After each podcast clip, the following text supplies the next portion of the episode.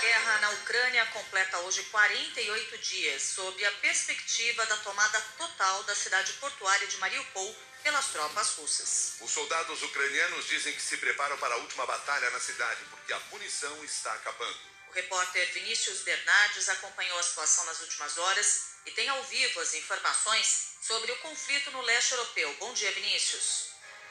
Bom dia, Cássia. Bom dia, Milton. Bom dia aos ouvintes. Cássia, há poucos minutos, autoridades ucranianas confirmaram a abertura de nove corredores humanitários para retirada de civis. A cidade de Mariupol está na lista, mas a saída só será permitida para quem estiver de carro.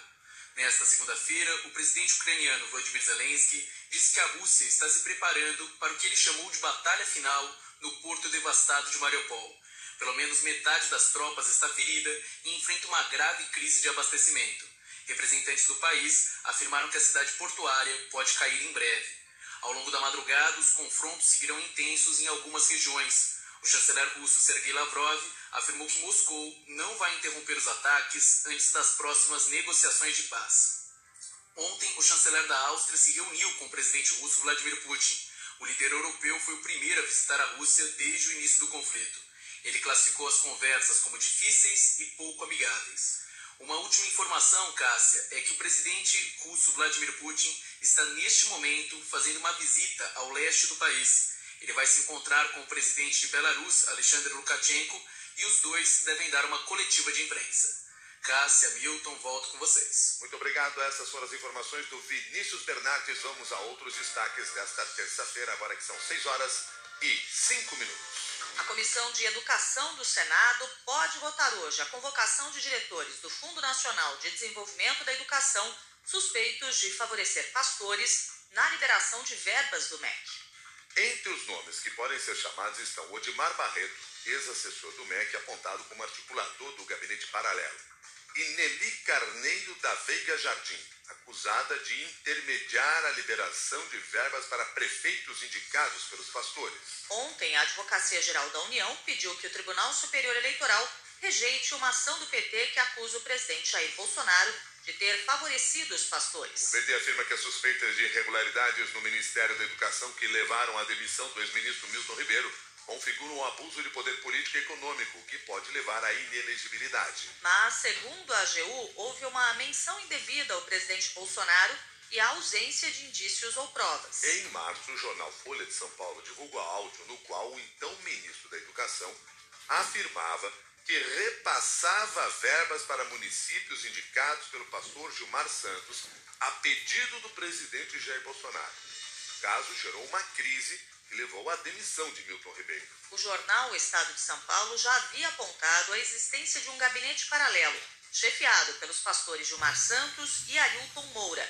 Segundo a denúncia, eles controlavam até a agenda do Ministério da Educação no encontro com prefeitos, embora não tivessem nenhuma função oficial na pasta. Três prefeitos confirmaram à Comissão de Educação do Senado que o pastor Arilton Moura pediu propina para facilitar a liberação de dinheiro do Fundo Nacional de Desenvolvimento Educacional. No TSE, o pedido de investigação de Bolsonaro está sob relatoria do ministro Mauro Campbell, que assumiu no ano passado a Corregedoria Geral do Supremo Tribunal Federal. No Senado, a oposição enfrenta dificuldades para instalar uma CPI para investigar o escândalo no Ministério da Educação. Além da questão dos pastores, os oposicionistas querem apurar denúncias de superfaturamento na compra de ônibus escolares e um suposto esquema de escolas fake para beneficiar políticos aliados do governo. O senador Randolfo Rodrigues da Rede já tinha conseguido as assinaturas necessárias para criar a CPI, mas três parlamentares desistiram, alegando que a comissão vai se transformar em palanque eleitoral. Ontem, aqui no Jornal da CBN, Randolfo Rodrigues disse que o governo montou uma força-tarefa para barrar as investigações do MEC. Ao que eu sei, o Palácio Planalto, sob a condução do ministro Ciro Nogueira, é, organizou uma espécie de força-tarefa para impedir que a CPI se concretize. Se mesmo a dedicação tivesse ocorrido no enfrentamento da pandemia, o Brasil teria tido muito menos mortes. Se essa mesma dedicação tivesse ocorrido em relação à inflação e ao desemprego, a situação do país estaria melhor. O vice-líder do governo Bolsonaro no Senado, Carlos Viana, do PL, admitiu que o executivo vai dar o que ele chamou de nova forma de atendimento aos parlamentares que desistirem da CPI. naturalmente que a liderança do governo se abre a discutir com aqueles senadores que queiram se aproximar ou pelo menos se reposicionar a buscar uma nova forma de atendimento daquilo que for preciso. Não vou dizer que isso seja obra, seja recurso, seja emenda, não. Existe uma série de outras formas de relacionamento com o governo que nós podemos buscar atender. E o mais importante é de que não há motivo para uma CPI. O governo não teme nenhum tipo de investigação. 6 horas, 8 minutos agora. Dois indígenas foram mortos e cinco ficaram feridos em um confronto na terra Yanomami, em Roraima, na tarde desta segunda-feira. Segundo o Conselho de Saúde Indígena da região, garimpeiros deram armas a membros de uma comunidade favorável à exploração dentro da reserva, para incentivar o confronto com indígenas rivais, que são contra a mineração. Ontem, cerca de 6 mil indígenas, incluindo Yanomamis, participaram em Brasília do ato Ouro de Sangue, marcha contra o garimpo que mata e desmata. O grupo está acampado na capital federal desde o início do mês. Eles defendem a demarcação de territórios e protestam contra o julgamento do marco temporal no STF e os projetos de lei que liberam a exploração de terras, o licenciamento ambiental e o garimpo em terras indígenas. Em frente ao prédio do Ministério de Minas e Energia, eles usaram lama e tinta vermelha para representar a destruição e a morte causada pelos garimpos. Também nesta segunda-feira foi divulgado o relatório de uma organização Yanomami, que denuncia que o garimpo levou violência e doenças para a região. O relatório também acusa os garimpeiros de cometerem crimes graves dentro da terra indígena Yanomami, como agressões, ameaças, assassinatos e estupros. Os indígenas afirmam que em alguns locais a situação é tão crítica que garimpeiros chegam a exigir sexo em troca de comida, inclusive com adolescentes. Em entrevista à TV Globo, o vice-presidente da organização Yanomami, Dário Copenaua, disse que as políticas ambientais e de proteção aos indígenas, assim como as operações de combate ao garimpo, estão falhando. Nós não somos Polícia Federal, nós não somos investigador para investigar os crimes que estão acontecendo dentro do território Yanomami, mas agora a gente está cobrando o governo federal a cumprir seu papel, cumprir seu dever e não acontecer mais esse um grave derramar sangue, morrer mais as crianças, morrer mais de Yanomami e destruir a mais o nosso território. Depois da divulgação do relatório, o Ministério Público Federal informou que apresentou à Justiça em março um novo pedido para obrigar o governo a retomar as ações de proteção e operações policiais contra o garimpo ilegal na terra indígena Yanomami, que abriga 28 mil índios. 6 horas, 10 minutos agora.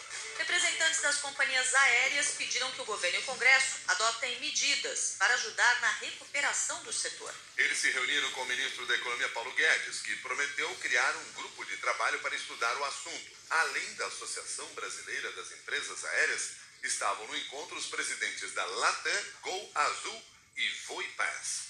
O grupo reclamou do aumento do preço dos combustíveis, que tem provocado reajuste nos valores das passagens e das bagagens despachadas. Para ajudar o setor, o governo sancionou uma lei que zera a alíquota de PIS/COFINS sobre o querosene de aviação até 31 de dezembro deste ano. A medida vai representar uma economia de 300 milhões de reais para o setor, mas foi considerada irrisória pelo presidente da BA, Eduardo Sanovics. Ele é importante, nós agradecemos isso, mas são 300 milhões frente a uma conta de 11 bi, que é a conta dos querosene.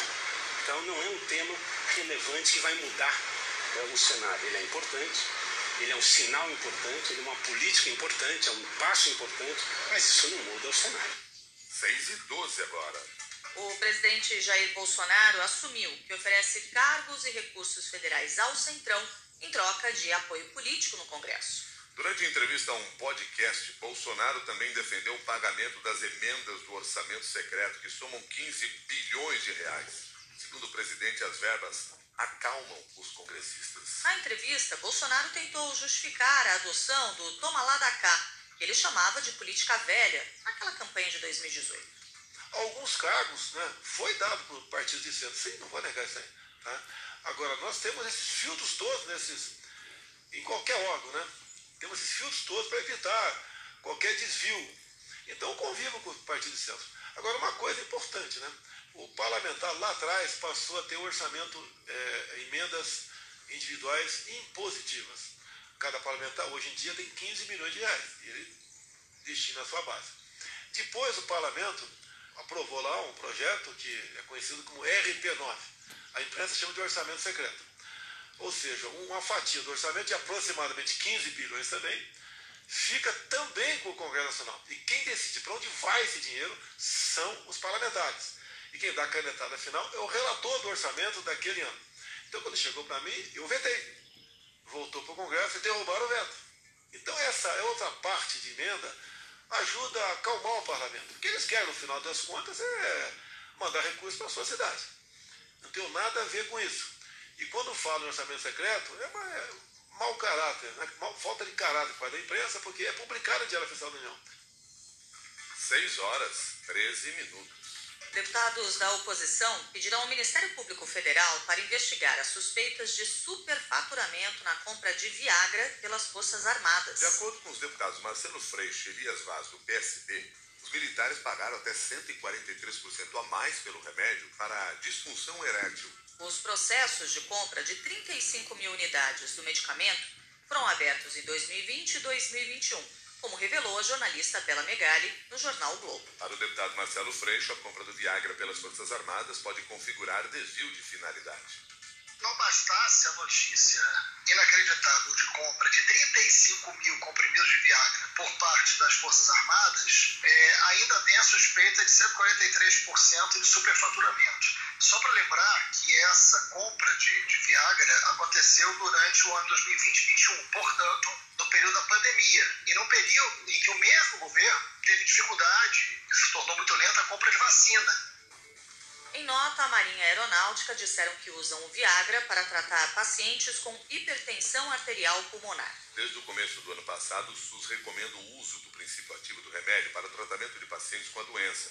Mas a dosagem é bem diferente da comprada pelas Forças Armadas. E além da aquisição do Viagra, o Ministério da Defesa comprou dois remédios menos famosos, minoxidil e finasterida, usados para combater a calvície. Dias atrás, o jornal Globo também informou que o Ministério da Defesa usou mais de 400 milhões de reais do orçamento secreto para a construção de campos de futebol, quadras de esporte, passarelas e prédios para câmaras de vereadores em redutos eleitorais indicados por 10 senadores aliados do governo Bolsonaro. Enquanto o governo alega que falta dinheiro nas pastas de educação e saúde, por exemplo, o Ministério da Defesa também comprou mais de um milhão de quilos de picanha, salmão e filé mignon de primeira entre janeiro de 2021 e fevereiro deste ano. 6 horas 15 minutos.